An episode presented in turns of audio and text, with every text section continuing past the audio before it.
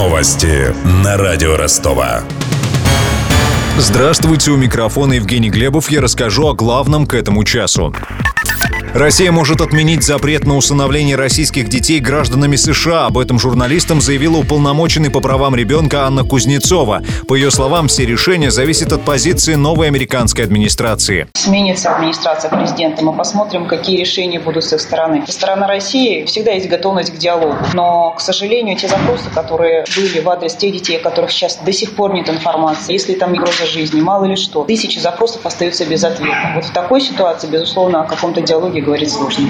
Напомним, иностранное усыновление российских сирот запрещено с декабря 2012 года. Отказаться от цветной плитки на ростовских улицах призвал сити-менеджер Виталий Кушнарев. По его мнению, яркие и расписные тротуары слишком осовременили исторический центр города. Сам чиновник предпочитает сдержанную серо-зеленую гамму под названием «Старая Европа». Об этом он заявил на заседании городского совета по развитию туризма будет другой цвет. Меня тоже этот э, цвет не совсем устраивает, потому что он меняет и облик города, и придает ему такой более современный вид. В центральной части города считаю, что плитка должна быть более сдержанных тонов. Есть предложение, которое я уже сам одобрил и губернатору представил. Есть там такая, называется «Старая Европа», темно-синий, зеленым таким отливом. Напомню, в этом году по распоряжению прежнего градоначальника Сергея Горбаня красно-желтой плиткой украсили сразу несколько улиц и площадей.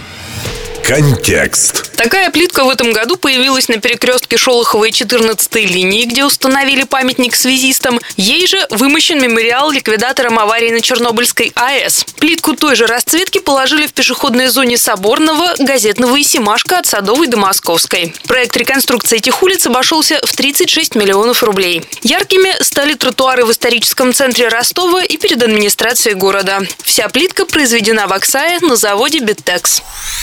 Примечательно, что в ассортименте оксайского производителя нет плитки под названием «Старая Европа». Старший преподаватель кафедры дизайна ЮФУ Павел Панченко отметил в разговоре с радио Ростова, что выбирать цветовое решение тротуаров надо исключительно исходя из особенностей конкретного участка.